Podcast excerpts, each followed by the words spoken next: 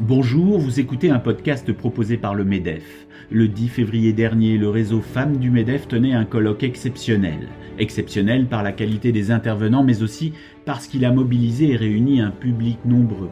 Il y avait plus de 1000 inscrits à ce webinaire. Face à ce succès, nous avons décidé de vous faire revivre les temps forts de cet événement. Voici donc une série en 6 épisodes. Dans ce podcast, nous vous proposons de partir à la rencontre de Corinne de Bilbao, DG de la division internationale chez Segula Technologies. Revivez les meilleurs moments de ce webinaire préparé par Charlotte Parez, itinéraire de femme Corinne de Bilbao. Bon podcast, bonne écoute, merci de votre fidélité.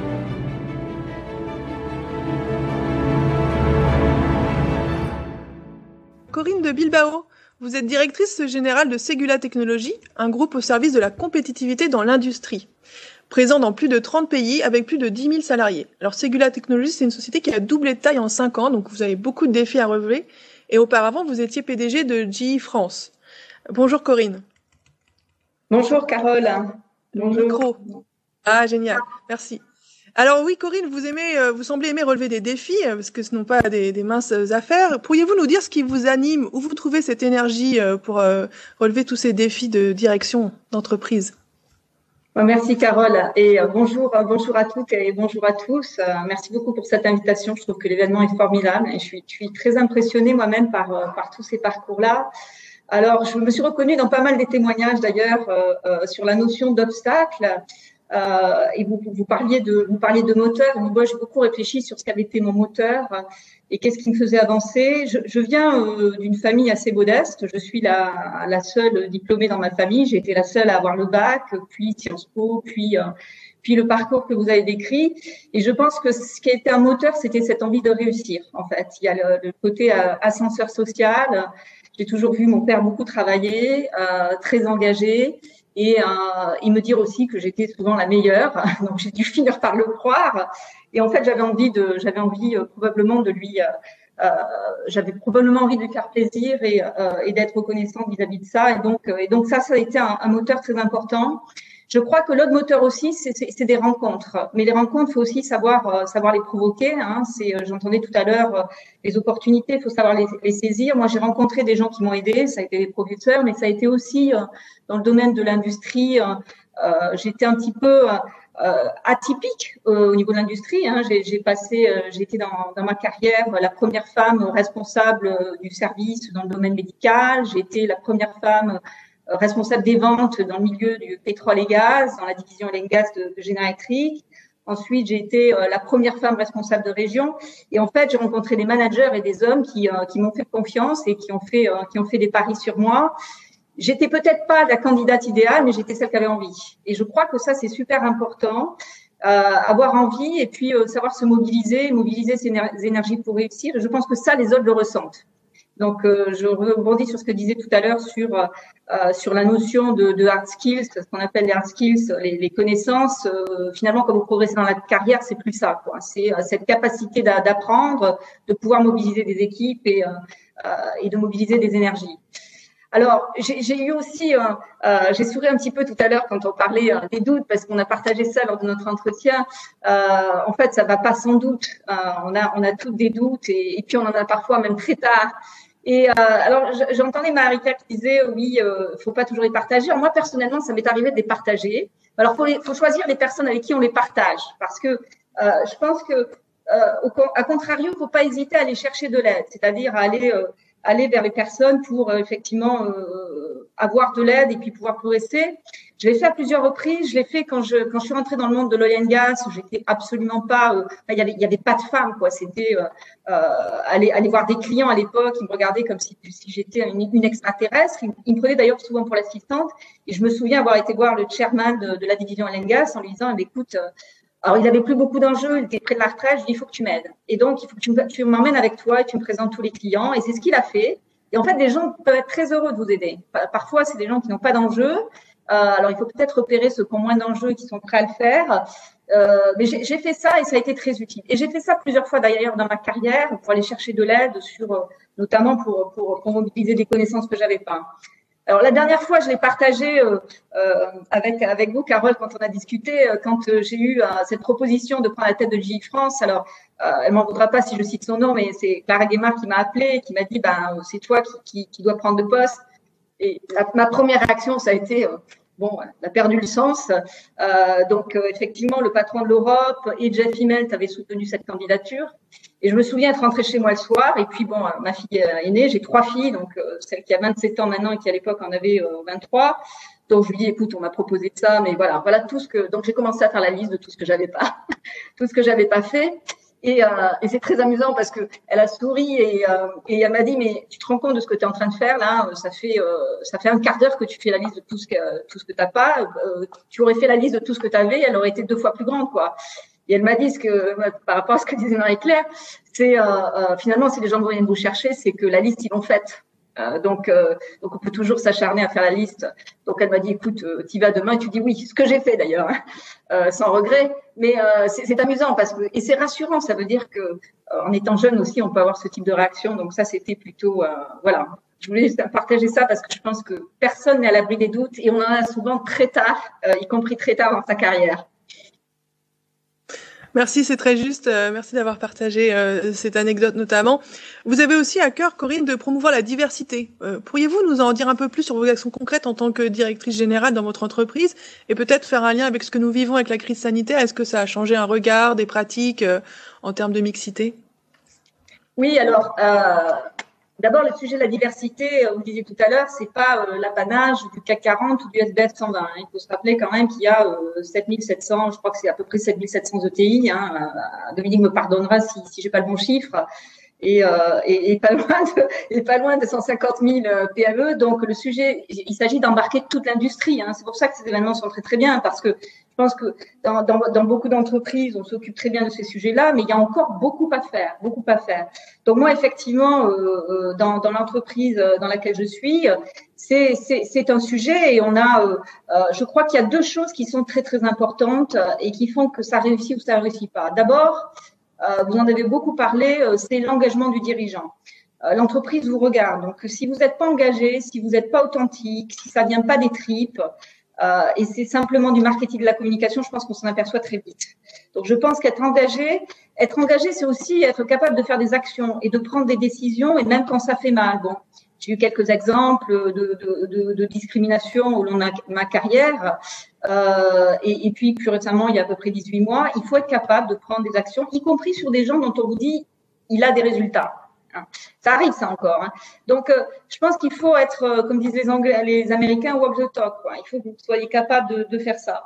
Euh, L'autre chose que, qui est, je pense, je me suis aperçue finalement une erreur au bout de, de, de 30 ans d'expérience, c'est que je me suis beaucoup engagée dans des réseaux qui étaient beaucoup des réseaux de femmes. Et là, je me suis dit, moi, je ferai pas cette erreur parce qu'en fait, le sujet, c'est quand même que aujourd'hui, la majorité des instances de direction sont quand même dominées par beaucoup d'hommes. Donc, euh, il faut embarquer les hommes dans ces sujets-là. Donc, on a créé le réseau des femmes chez Cellula en pleine pandémie. On a fait ça le 8 mars, au, début de la pandémie. Et euh, on pourrait se dire finalement, euh, c'était pas une priorité. Eh ben si, c'était une priorité parce que c'est justement à ces moments-là où l'entreprise a besoin de se transformer, de relever des défis, euh, euh de, faire face, à tous les enjeux qu'on a rencontrés, ah bah de se mobiliser d'une part et de montrer que bah, la diversité, ça fait partie aussi euh, des changements profonds qu'on doit réaliser. Et ce qu'on a fait, on l'a cofondé avec un homme, donc le président du département automobile, tous les deux. On l'a porté tous les deux et on s'assurait que le comité de pilotage soit un comité de pilotage très divers. Alors ça, ça a beaucoup, euh, je pense que ça a beaucoup frappé les esprits, ça a beaucoup marqué, et c'est un des moyens d'embarquer d'embarquer l'entreprise.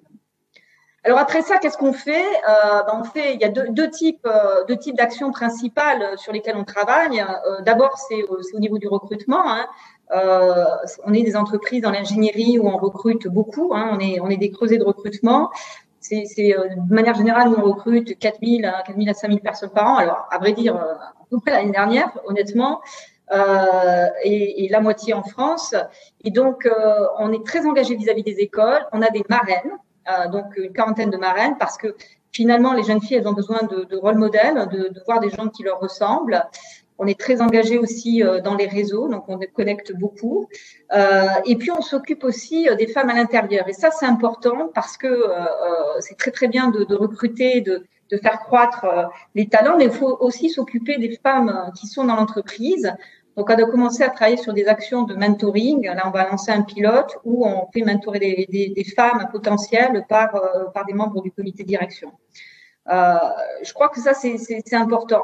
On est aujourd'hui deux femmes au COMEX. Il n'y en avait pas. J'étais ensuite toute seule. Maintenant, on est deux. Euh, plus il y a de femmes au COMEX, plus ça avance en fait. Hein. C'est euh, en fait c'est aussi ça. Hein. Je veux dire, les, les, les femmes, euh, ça fait que, si vous voulez, vous avez euh, une image d'entreprise et vous entraînez aussi. Et donc, euh, le sujet de la diversité, c'est ça aussi. C'est pour ça que c'est important qu'il y ait des femmes dans les COMEX, parce qu'on se rend compte que euh, peut-être qu'elles ont plus à cœur d'aller plus vite et de, davantage, bouger les choses. Voilà. Donc voilà ce qu'on fait. il y a encore beaucoup à faire. Moi, je crois qu'il y a quand même un vrai sujet sur sur toutes les ETI et sur les PME. Et, que la, diversité, ça doit pas être, c'est justement euh, la crise que nous vivons, c'est une opportunité. Je pense que comme le télétravail, on a réussi à changer les choses de manière assez irréversible. C'est-à-dire que là, on a cranté, y compris au niveau de la diversité, on a fait un pas et, je pense pas qu'on reviendra en arrière. Ceci dit, il faut faire attention parce que on fait quelquefois quelques petits pas en arrière.